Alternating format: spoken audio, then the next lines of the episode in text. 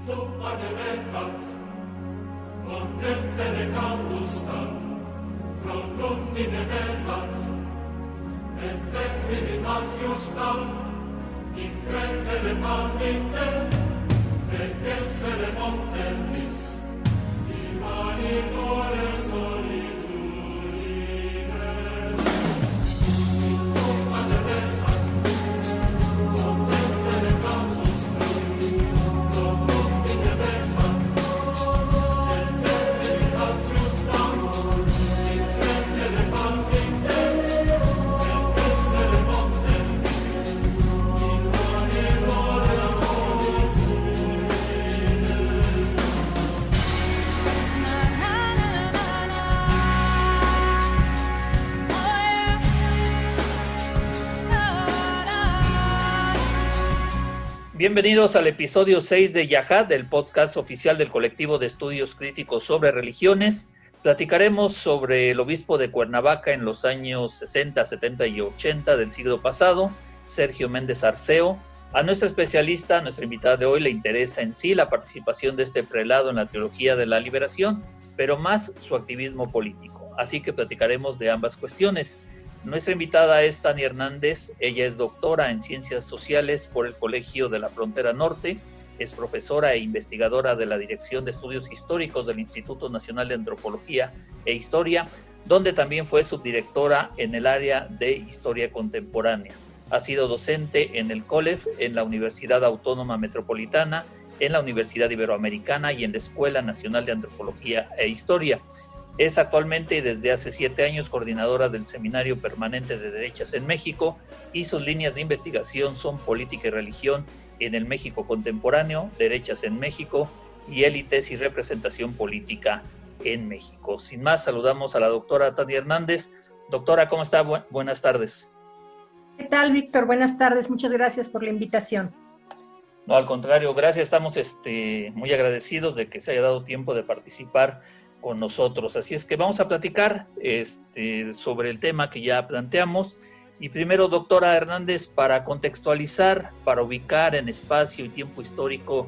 Sergio Méndez Arceo se hizo cargo de esta diócesis de Cuernavaca en 1952, en una época en que la Iglesia Católica estaba ya muy lejos de esa iglesia combativa de los años 20 del siglo pasado.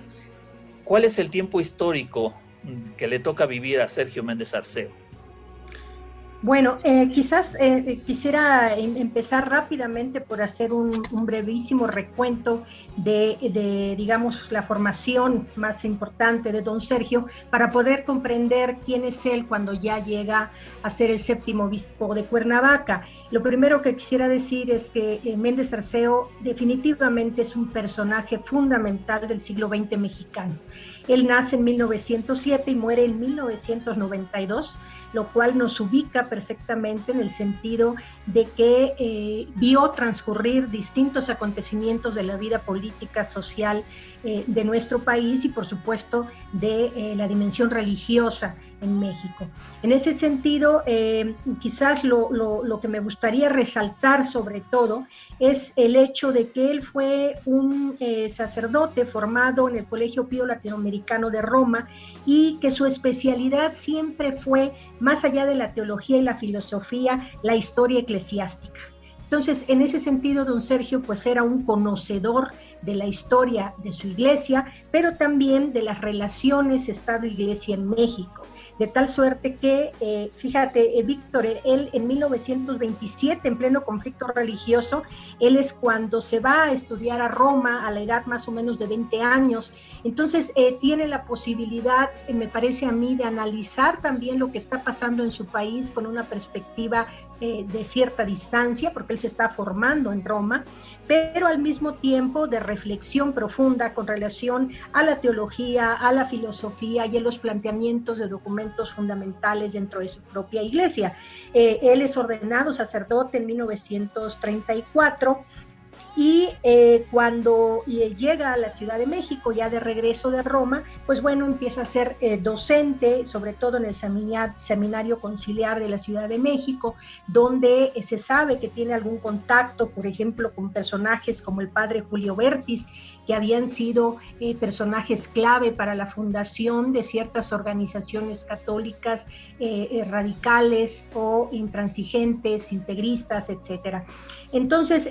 quería dar de entrada esta, esta breve, brevísima semblanza, porque cuando don Sergio es nombrado obispo de Cuernavaca en 1952, pues lo primero que hace es abocarse al conocimiento de su diócesis y abocarse sobre todo al conocimiento tanto del clero como de la problemática económica, política y social de un Estado tan importante en términos de movilización política y social como es Morelos. En ese sentido, eh, me gustaría decir que eh, es, importante ubicar el, obispado o la gestión pastoral de don Sergio en la diócesis de Cuernavaca en tres grandes fases que a lo mejor nos podrían situar para esta charla. En esta primera fase, que eh, así hemos considerado quienes nos dedicamos al estudio de la vida y, la, la, obra y de la acción pastoral de don Sergio, como esta fase donde él se adentra en el conocimiento de su diócesis y de la problemática local. Esta etapa, digamos, más o menos va de 1952, cuando él llega justamente a, Cuernavaca, hasta más o menos 1956, en un periodo pues, de comprensión de esta realidad. Después hay una segunda fase que inicia en 1957, en donde su activismo y su acción pastoral trasciende la diócesis de Cuernavaca y él empieza a transformar desde el punto de vista litúrgico eh, su eh, responsabilidad como obispo al mismo tiempo que sabemos se inicia un proceso interesante de reacondicionamiento de la Catedral de Cuernavaca que da para muchas discusiones y una tercera fase que inicia allá por 1968 me parece a mí justo en el momento clave de eh, la vida del siglo XX mexicano eh, en el sentido de la represión estudiantil. Y es el momento en el que él ya adquiere un compromiso profundo con los acontecimientos, tanto sociales como políticos, no solo de Cuernavaca y México, sino también de América Latina. Entonces, para cerrar esta primera intervención y respondiendo a tu pregunta, yo diría que 1952, si bien ya no es el catolicismo de la beligerancia, eh, que conocimos durante los años del conflicto cristero, estamos adentrándonos en una proceso de cambio de un sector del catolicismo eh, mexicano y del catolicismo en el mundo que se va a ir cada vez más acercando a esto que se va a conocer como la teología de la liberación y que obviamente tomará pues otros cauces también desde el punto de vista del activismo que tienen que ver con una visión mucho más combativa e incluso revolucionaria este, eh, eh, con relación a los movimientos sociales y políticos, Víctor. Sí, bien, pues agradecemos estos comentarios, estos datos que nos ubican este, perfecto sobre el, personaje del que vamos a platicar a lo largo de estos minutos. El movimiento del 68 lo vamos a tocar más adelante, este, sin duda alguna, porque en efecto fue algo muy importante eh, en cuanto a la, vida este, eclesiástica, política y social de, del obispo de Cuernavaca. Eh, pero antes, eh, sin duda alguna, el obispo de Cuernavaca, como nos lo acaba de decir, es un personaje clave en cuanto a los al acontecimiento significativo, tan significativo que presentó el Concilio Vaticano II. Eh, ¿Nos podría comentar algo sobre este impacto en, la vida eclesiástica de Sergio Méndez Arceo? Por supuesto que sí, Víctor. Mira, eh, don Sergio Méndez Arceo ha sido considerado un precursor del concilio. Esto también es importante resaltarlo. Es decir, eh, cuando él llega a la diócesis de Cuernavaca y analiza, observa, reflexiona sobre la situación local y nacional, él empieza eh, justamente a, transformar la liturgia y a transformar su responsabilidad pastoral.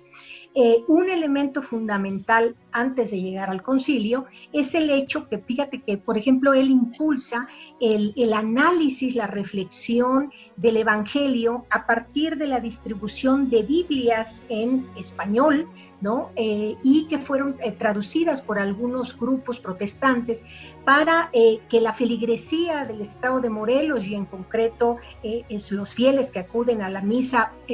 dominical en la Catedral de Cuernavaca, conozcan el Evangelio y puedan discutir y analizar sobre el contenido del mismo. De hecho, a partir de 1961, él impulsa un importante certamen de reflexión y análisis y elaboración de ensayos sobre el Evangelio. Entonces, él, digamos que es un precursor en el terreno de la revisión litúrgica, por un lado. Luego, por otro lado, eh, otro elemento que muestra que él es precursor de esto que se ha llegado a conocer como el ayornamiento de la Iglesia Católica es el hecho de que impulsa la renovación de la Catedral de Cuernavaca. Y esto pareciera un dato menor, pero no lo es, porque finalmente desde el punto de vista estético también se está reflejando esta visión eh, eh, minimalista, pero comprometida con los valores esenciales del cristianismo primitivo que tenía don Sergio. Eh, la remodelación de Cuernavaca, que dura, si no mal recuerdo, hasta 1959,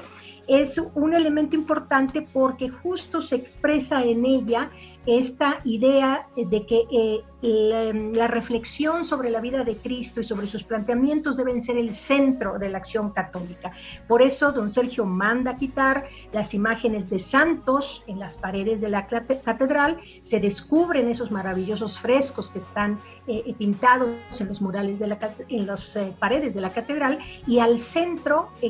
se deja la imagen de Cristo crucificado. Entonces digamos que desde el punto de vista estético también está esta parte en donde don Sergio pone en el centro del debate las enseñanzas de Cristo. Y finalmente, ¿por qué digo también que es un precursor? Porque recordemos que él apoya eh, eh, eh, todo lo que es el desarrollo o la, incursión en el asunto del psicoanálisis freudiano que se desarrolla por el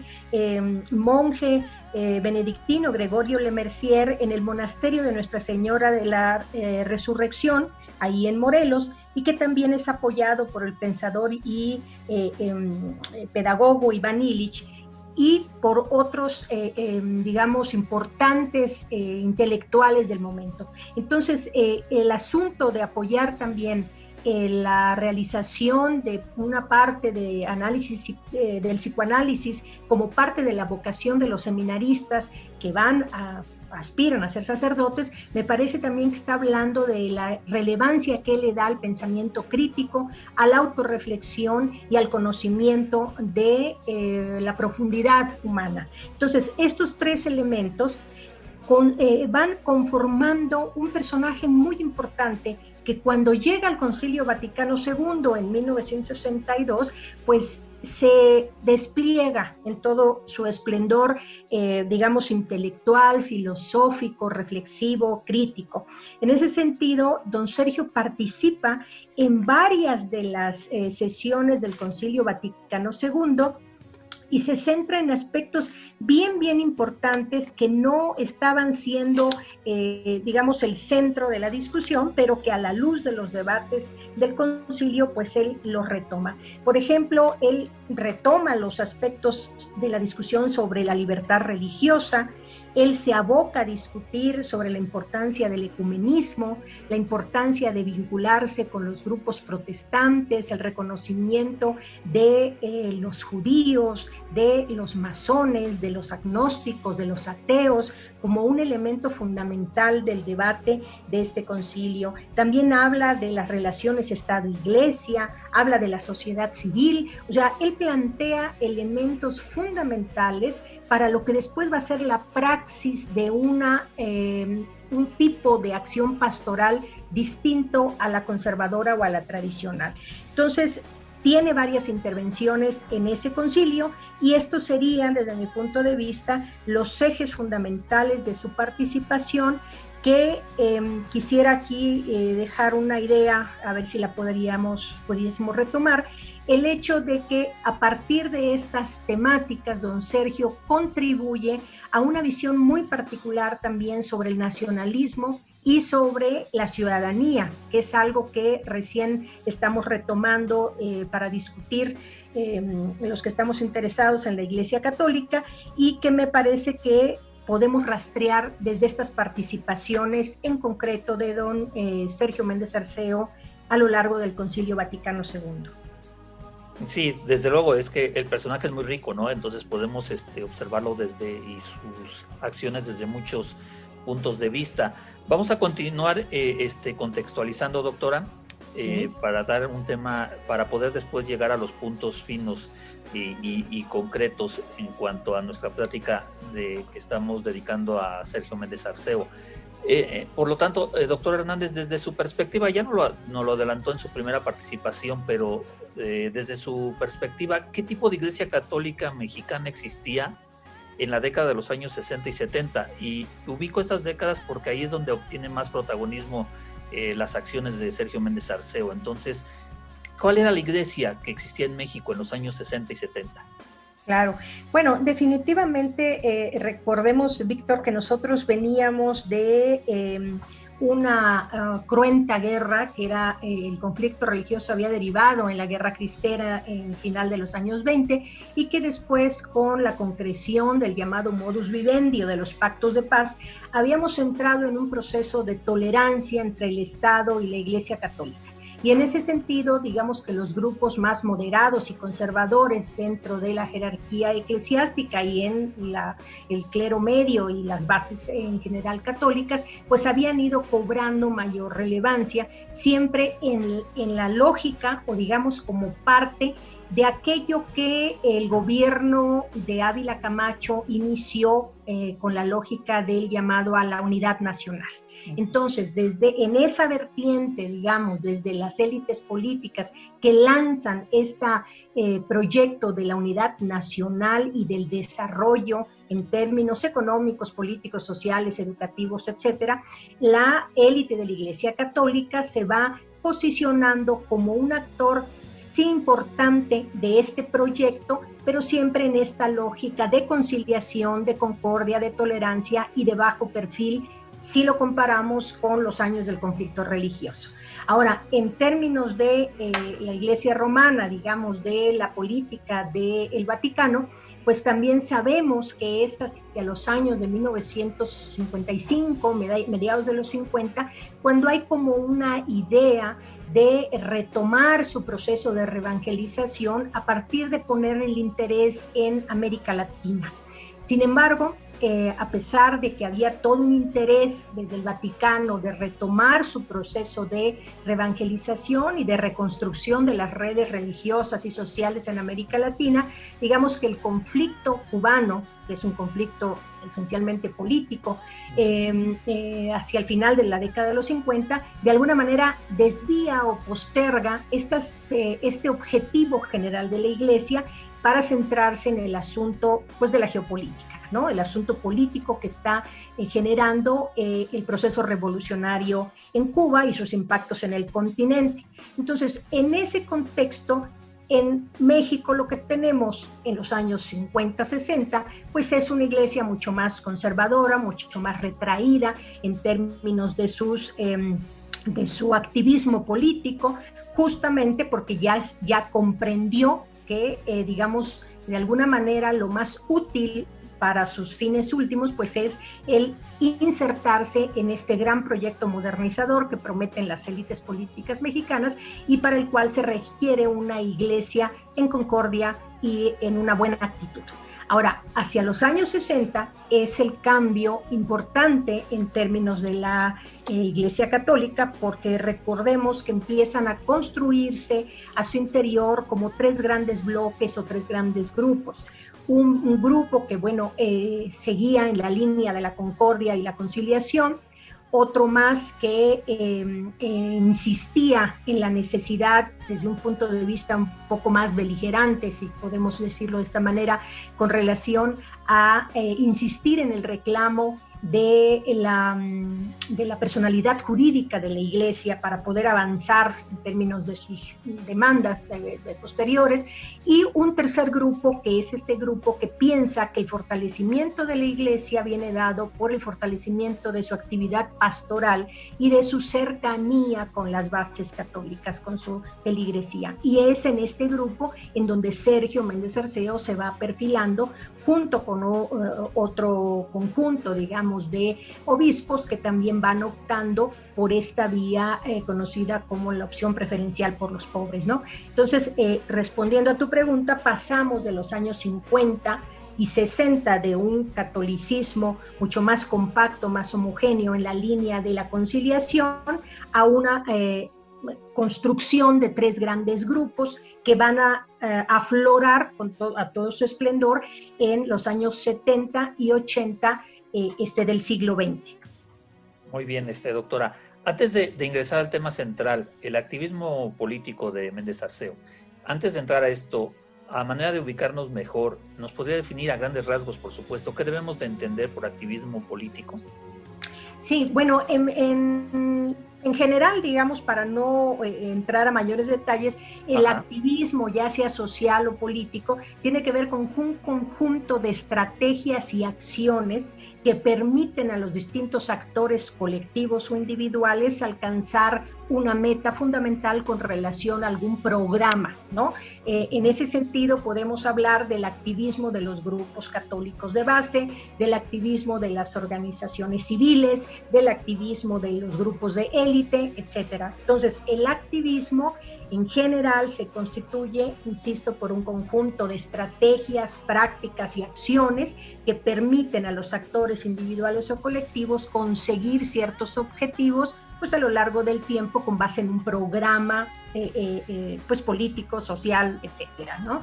es así como me parece que podríamos entenderlo desde un punto de vista general y por eso insisto en que el activismo de Sergio Méndez Arceo debe considerarse en toda su magnitud como un activismo político, porque si bien fue un personaje fundamental para la renovación de su iglesia, en lo cual estaríamos situados en un activismo religioso, ¿no? También lo fue para la organización de una serie de colectivos, como todos sabemos, como las comunidades eclesiales de base, redes internacionales, etcétera, pero también, y me parece a mí que este es el papel fundamental, como un actor clave de la apertura política en México, Víctor. Claro, este, y comparto su punto de vista. En ese sentido, doctora Tania Hernández, cuéntenos qué significado tuvo para Sergio Méndez Arceo el movimiento estudiantil que se desarrolló en México en el 68. Sí, bueno, mira, antes del 68, en general, los biógrafos de don Sergio, pues eh, se considera que él es un obispo más bien moderado conservador, o sea, un obispo eh, que a pesar de que tiene esta inquietud, digamos, de ir eh, cambiando algunas prácticas de su eh, responsabilidad pastoral, pues de alguna manera tampoco se ha confrontado abiertamente con el sistema y el régimen político. Sin embargo, el movimiento del 68 detona en él una conciencia distinta.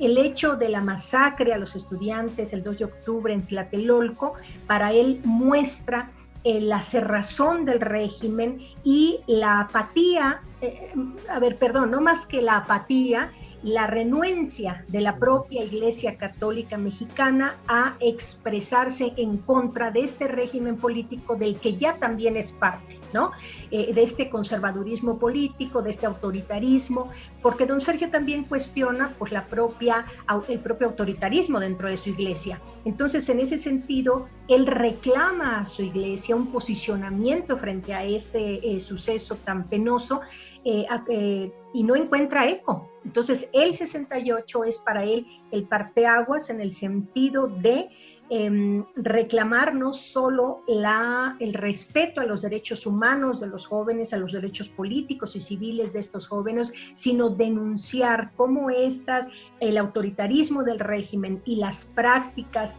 eh, eh, tradicionales de la disciplina política y de eh, la disciplina en incluso de su propia iglesia, no eh, permiten transformar a un sistema que está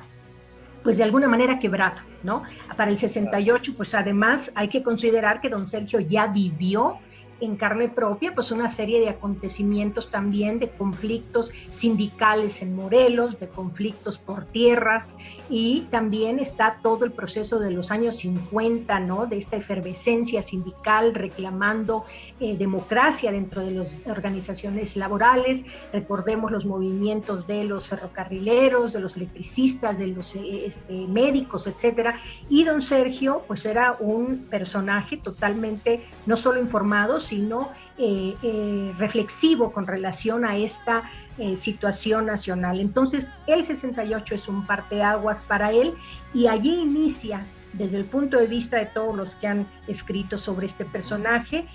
un cambio importante en términos de su pensamiento y de su compromiso para con los grupos sociales en México y pues en América Latina y en el mundo. Claro. Eh, muy, interesante, este, doctora. Este, háblenos un poco sobre aquel legendario discurso de Méndez Arceo en la Universidad de Puebla, me parece de ante 3.000 jóvenes, donde presentó al socialismo como el sistema más coherente. A mí me llama la atención, eh, por lo que acaba de decir también de esta iglesia conservadora, cómo un miembro de la iglesia católica podría manifestarse en este modo. Claro, bueno, eh, Mira, es muy importante este, este discurso. Eh, sobre todo voy a, destacar únicamente el sentido del discurso, pues porque no, no, no, tengo aquí a mano, eh, al pie de la letra, lo que don Sergio dijo, pero eh, la verdad es que es el momento 1970, Puebla, en la Universidad Benemérita de Puebla, en donde él se expresa abiertamente por el socialismo. Y esto es eh, el gran eh, escándalo eh, al interior de la iglesia y del sistema político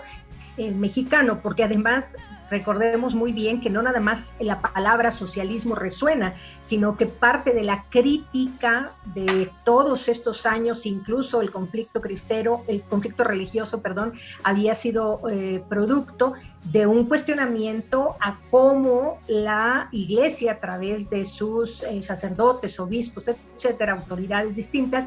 em, se mantenía permanentemente participando en la vida política. Entonces, es un doble escándalo en este sentido y además el hecho de que don Sergio pronuncie este discurso en la universidad. Entonces, al pronunciarlo en la universidad, resuena con mayor importancia. ¿Por qué? Pues porque está hablando ante los jóvenes que eh, pueden hacer el cambio, ¿no? Que pueden transformar las estructuras. Él hace un llamado justamente a cómo estos jóvenes que leen a Marx, así les dice con toda esta claridad,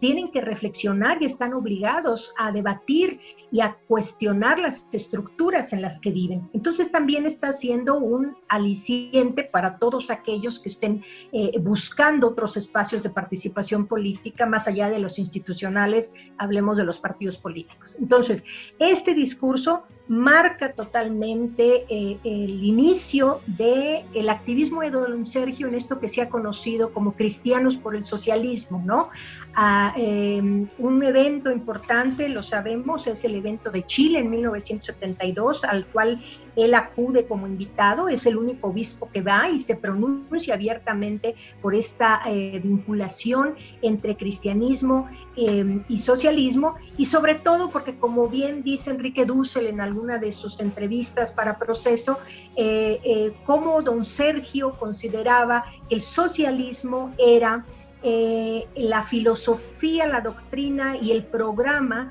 que reflejaba fielmente el cristianismo primitivo, el cristianismo de los orígenes, el cristianismo comprometido con los más necesitados. Por eso es que resuena fuertemente y es pues muy criticado por el obispo de Puebla, Toriz, pero al mismo tiempo pues por los grupos empresariales en México que desde luego pues ya vienen también en, de este contexto de los años 60 eh, eh, que los había unificado con aquel lema de cristianismo sí, comunismo no, Víctor.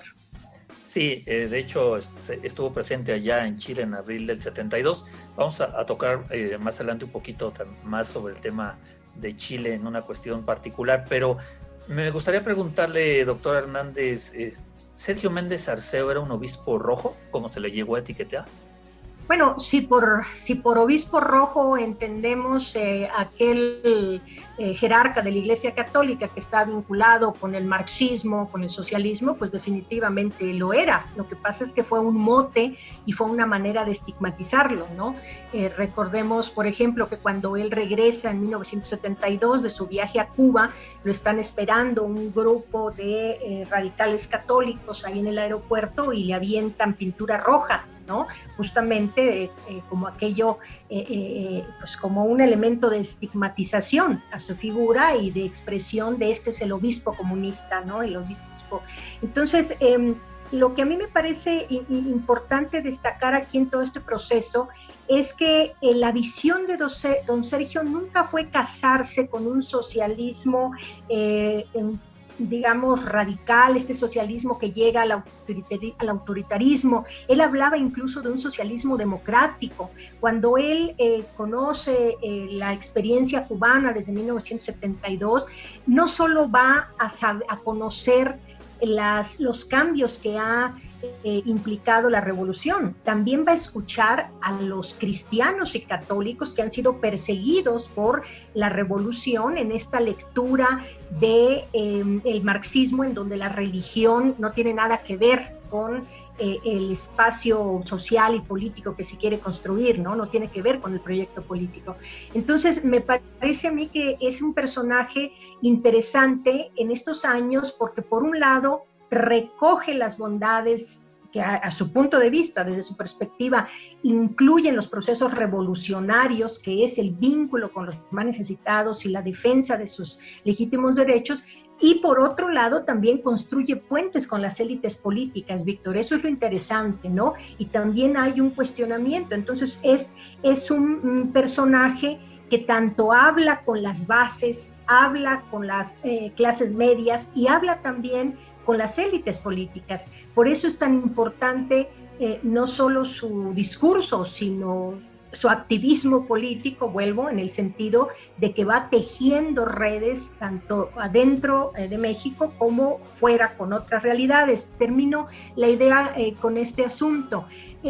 Cuando él habla con Fidel Castro, en particular en una entrevista del 78, que es la que yo conozco, él le dice a, a Fidel Castro también que se trata de que los cristianos ya no se sigan considerando contrarrevolucionarios. Fíjate qué interesante, ¿no? O sea, adopta esta visión de la revolución, pero como una revolución comprometida con los pobres, con los marginados, con los excluidos. Entonces me parece interesante para incluso nuestra propia historia en estas reflexiones que tenemos sobre eh, eh, el papel de los católicos vistos permanentemente en la contrarrevolución, ¿no? Claro.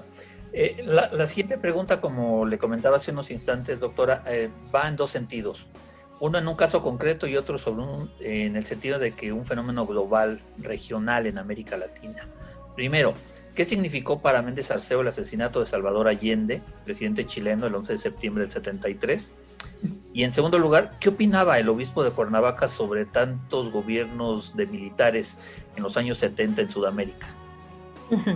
Bueno, el primero, sobre el asunto de Allende, debo decirte que hay una homilía eh, de un día, después, bueno, no un día después, el domingo posterior al asesinato de Allende en 1973, en donde él expresa todo el dolor que siente por el asesinato de este presidente, ¿no? Y sobre todo porque él considera que em,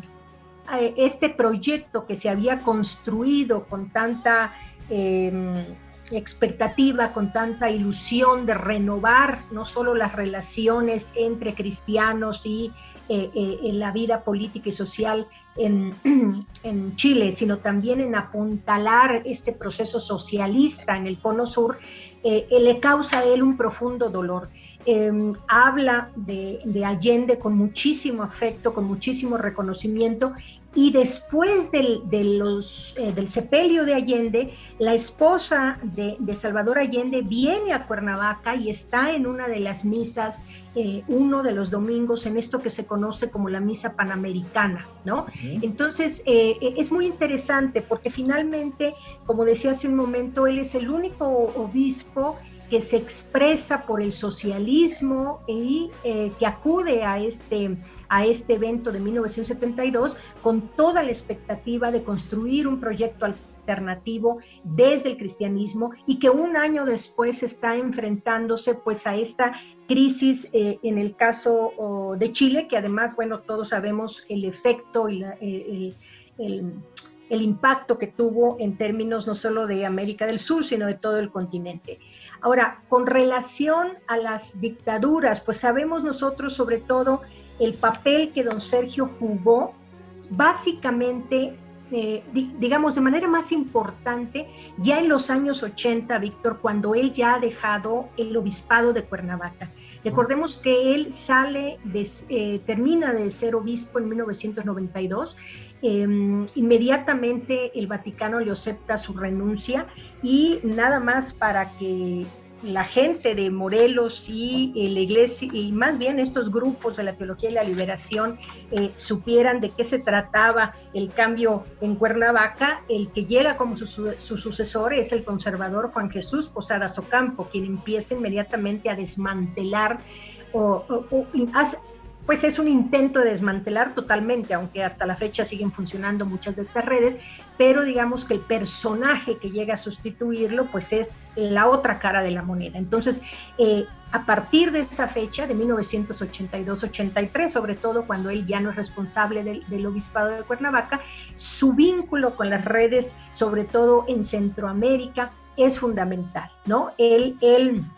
fue un personaje eh, clave en varios de estos eh, procesos. Em, estuvo, por ejemplo, em, en el proceso em, cuando asesinan a Arnulfo Romero en, en, El Salvador, estaba ahí en las exequias junto con Samuel Ruiz y junto con Corripio Ahumada. Eh, entonces es muy interesante porque en esa ocasión hubo también un atentado en plena plaza cuando está este proceso eh, eh, de los funerales de, Arnulfo Romero y sin embargo em, don Sergio en ningún momento se echa para atrás, sino por el contrario es cuando empieza a fortalecer las redes de apoyo a refugiados políticos en México, tanto para los procesos de Nicaragua, Guatemala, El Salvador, etcétera, ¿no? Entonces, había una fuerte crítica, por supuesto, a estos gobiernos militares, pero por otro lado también, pues una construcción desde las bases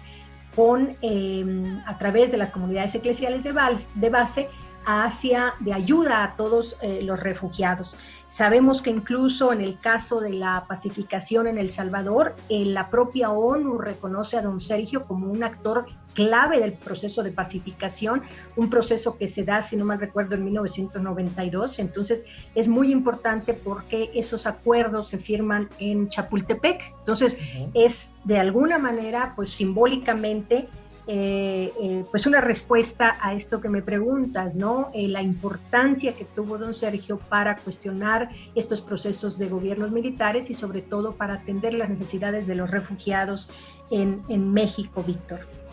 Muy, muy importante y reconocida afortunadamente históricamente su participación en Nicaragua, en El Salvador y en Guatemala. Vamos, estamos en el 80, en los 80, vamos a, a retroceder un poquito, doctora. A finales de los años 70, la Iglesia Católica Mundial va a sufrir un cambio. Nos estamos refiriendo, por supuesto, a la llegada de Juan Pablo II al trono de Pedro en Roma. Este hecho en particular, ¿cómo se liga con el activismo político de Sergio Méndez Arce? Sí, pues es muy importante, Víctor, porque em, él conoce, eh, tiene varias entrevistas con, eh, con, Juan Pablo II, e incluso se dice que eh, él em, platica también sobre el asunto de los legionarios de Cristo con el, Papa Juan Pablo II, lo cual es, es una hebra, digamos, importante que como para profundizar, pero em, sobre todo cuando él se va desencantando de esta actitud de, del Papa y de cómo en México se va fortaleciendo esto que hemos conocido como el Club de Roma, ¿no? Con la llegada de eh, Girolamo Prigione Em, él se da cuenta eh, cómo desde Roma hay pues eh, más bien la intención de ir fortaleciendo estos espacios de negociación entre una élite conservadora, un grupo que está más abocado a la reforma de los cinco artículos constitucionales eh, que habían sido disputa a lo largo del siglo XX y cómo se están insertando en este proceso de modernización entrecomillado que eh, vende eh, Carlos Salinas de Gortari en, un marco o en un contexto de fuerte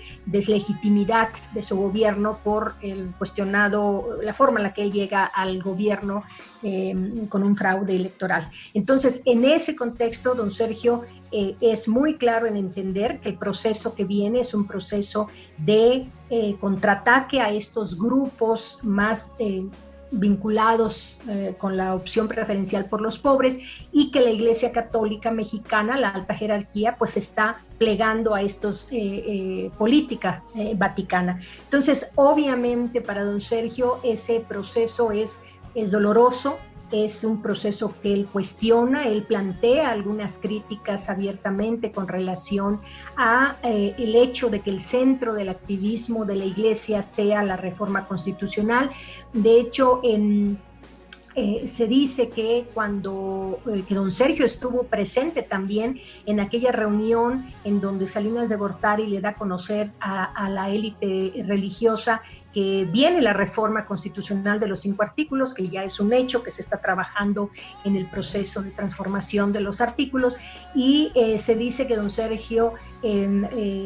se le acerca a Salinas y le plantea si de alguna manera con una metáfora que ahora, perdón, se me escapa, pero le dice alguna frase eh, dándole a entender eh, como que no sabe si esa transformación eh, de los artículos constitucionales y en particular el asunto de la personalidad jurídica de las iglesias va a beneficiar o va a perjudicar más a la iglesia católica. Entonces, em, es interesante todo esto porque recordemos que incluso Gerolamo Prillone lo llegó a llamar una voz fuera de coro, ¿no? Justamente eh, tratando de ejemplificar con esa frase cómo se veía don Sergio desde la alta jerarquía, como este, este, esta voz discordante, esta voz que no tiene sentido, ¿no? En términos de la política general vaticana y de la política de la élite eclesiástica en México. De ahí pues que cuando don Sergio ya presenta su em, eh, renuncia, eh,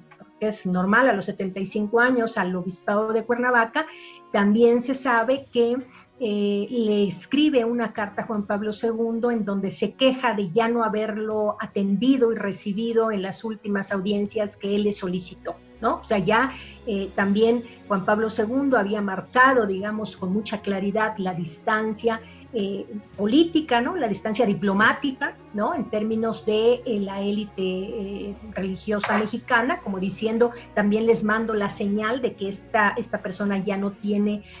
conmigo ninguna posibilidad de acercarse y eh, también de ahí uno eh, puede intuir que evidentemente el asunto Legionarios de Cristo pudo haber sido parte también de todo este proceso de, alejamiento. Entonces se sabe que eh, don Sergio le escribe una carta a, a, Juan Pablo II quejándose un poco pues del trato que se le había dado al final de su vida pastoral en Cuernavaca. Sí, bueno, pues este, desafortunadamente estamos llegando ya a la parte final de nuestro episodio. Se van a quedar muchas preguntas en el tintero pero quiero ver si en los últimos 10 minutos podemos este, contestar algunas de ellas. Ya que estamos hablando, doctora, este, en relaciones con personajes eh, concretos, es imposible no hablar de Samuel Ruiz, obispo de Chiapas, a quien eh, en el imaginario popular se le considera como el actor principal de la teología de la liberación en México. ¿Cuál era la, relación que tenían Méndez Arceo y Samuel Ruiz?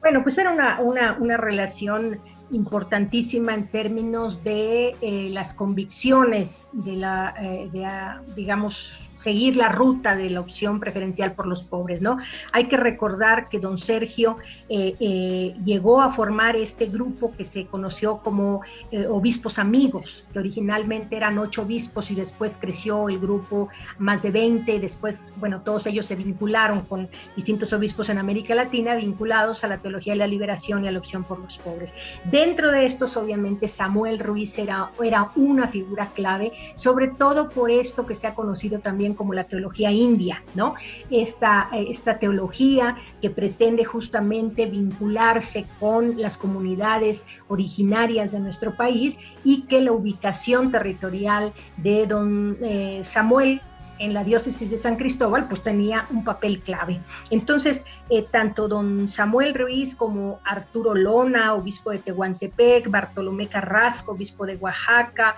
Em, José Yagún, eh, obispo de la Tarahumara, habían sido obispos clave en todo este proceso de construcción de don Sergio de una visión pastoral distinta al conservadurismo católico. Eh, Samuel Ruiz, además, em, em, no solo expresaba pues su, su, admiración, como todos ellos, hacia don Sergio, sino estuvo muy cercano a él. Yo tengo entendido que también estuvo eh, cercano cuando el Concilio Vaticano II y que además, em, digamos, eh, eh, las redes que don Samuel tejió con relación a Guatemala, hacia las comunidades eclesiales de base en Guatemala, pues era fundamental para este proyecto que yo he considerado como un proyecto transterritorial de don Sergio, ¿no? En ese sentido, por eso eh, eh, insisto yo en que fue también precursor de este proceso de globalización eh, político y de redes sociales y religiosas que ahora vemos con mayor naturalidad, pero que en ese momento pues era clave para el, para el contexto tan cerrado en el que vivía el país. Entonces, para cerrar, me parece que el obispo Samuel Ruiz fue un obispo clave sobre todo en la construcción de estos procesos hacia Centroamérica y bueno, pues al final eh, eh, vimos el, papel que tuvo eh, tan importante en, aquellos, en aquel contexto de los acuerdos de paz cuando el levantamiento zapatista en el 94, ¿no? Así es. ya para ir cerrando ahora sí, pero me sale una pregunta, doctora, muy personal, que me surge a partir de la lectura que hice de algunos textos que usted escribió, de lo que hemos platicado hasta el momento. Sergio Méndez Arceo se desenvolvió de manera totalmente independiente al resto de la jerarquía eclesiástica. ¿Tuvo problemas con el episcopado mexicano? Sí, bueno, pues sí, claro que tuvo problemas con el episcopado mexicano, con, con la parte conservadora del episcopado mexicano, ¿no? Este, lo que lo que a mí me parece más interesante en todo caso, Víctor, tomando tu pregunta, es hasta qué punto don Sergio pues también era totalmente independiente de un sector de la élite política y de la élite intelectual en México, ¿no? Este, cuando uno eh, observa, por ejemplo, sus relaciones tan estrechas con Scherer, con eh, Vicente Rojo, o sea, con intelectuales, eh, bueno, obviamente con Dussel, ¿no? Por toda esta temática filosófica y teológica, pero lo que quiero hacer notar es que más allá de los conflictos evidentes con la élite del episcopado mexicano, sobre todo la parte conservadora, y sus vínculos con estos obispos más jóvenes a los que él va formando, yo creo que Méndez Arceo em, fue clave también para un sector de la intelectualidad en México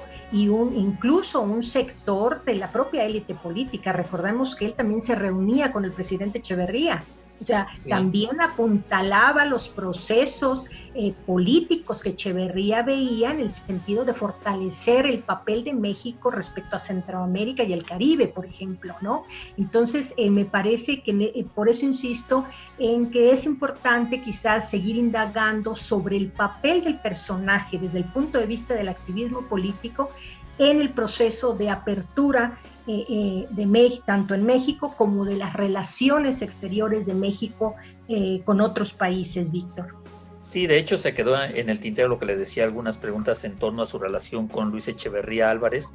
que, este, bueno, después de 30 años ser obispo, tuvo contacto con varios presidentes, pero fue con eh, Luis Echeverría y con López Portillo, quizás con quien tuvo mayor contacto. Eh, por último, este, doctora, y aprovechando su capacidad, su intelecto como historiador y como amplia conocedora del tema,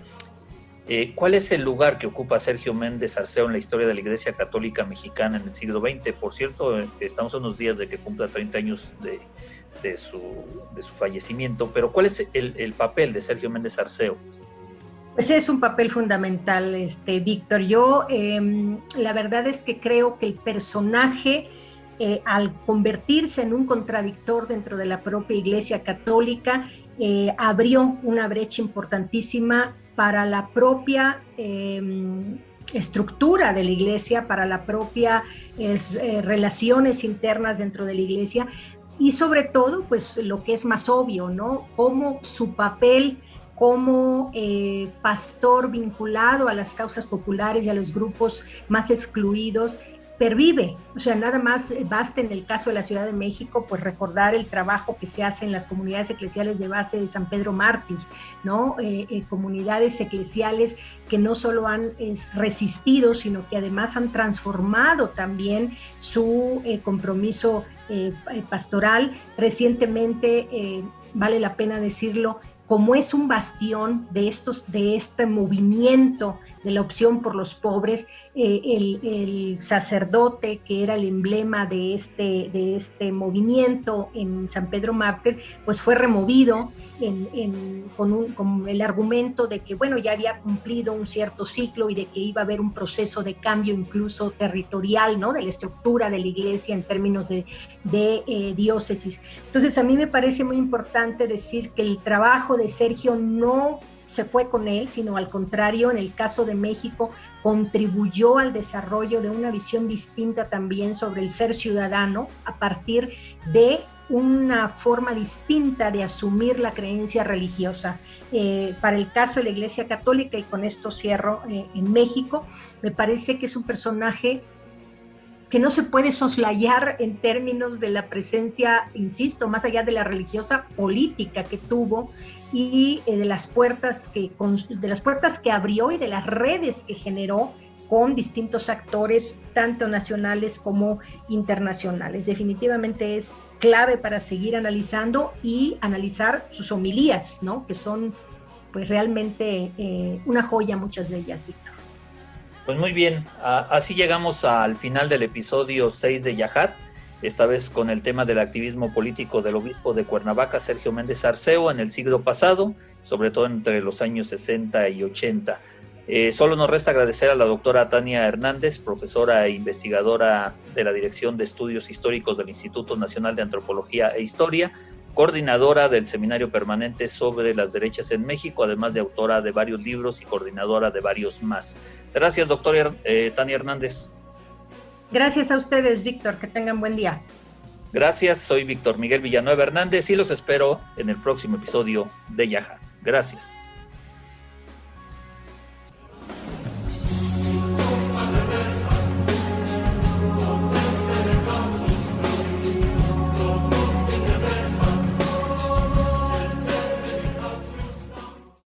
El podcast que acaba de escuchar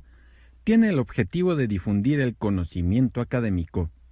No tiene fines de lucro